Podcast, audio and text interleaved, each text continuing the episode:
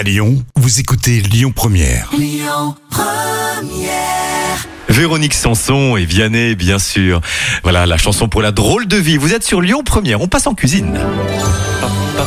Les petits plats de Camille. Eh bien, le fameux rougail saucisse, Camille. Le fameux, El Le Famoso. On va piquer les saucisses et mettre ces dernières dans l'eau bouillante pendant 10 minutes et dans la même marmite qui vous servira à la préparation du plat afin de garder toutes les bonnes saveurs. Vous videz la marmite, vous réservez les saucisses et vous y faites chauffer de l'huile d'olive.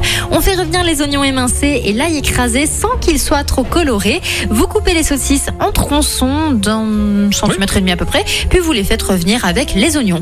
Au bout de 5 minutes, on ajoute les tomates coupées en petits morceaux et les aromates ainsi que le piment Eh oui, en forcément. morceaux. Vous mélangez le tout, puis vous laissez mijoter sur feu doux en ôtant le couvercle de temps à autre pour éliminer l'excès d'eau et on sert avec du ritaille bien évidemment. Voilà, ça c'est la, la recette euh, mauricienne hein, du, Exactement. du, du rougail saucisse. Merci Camille. Avec plaisir.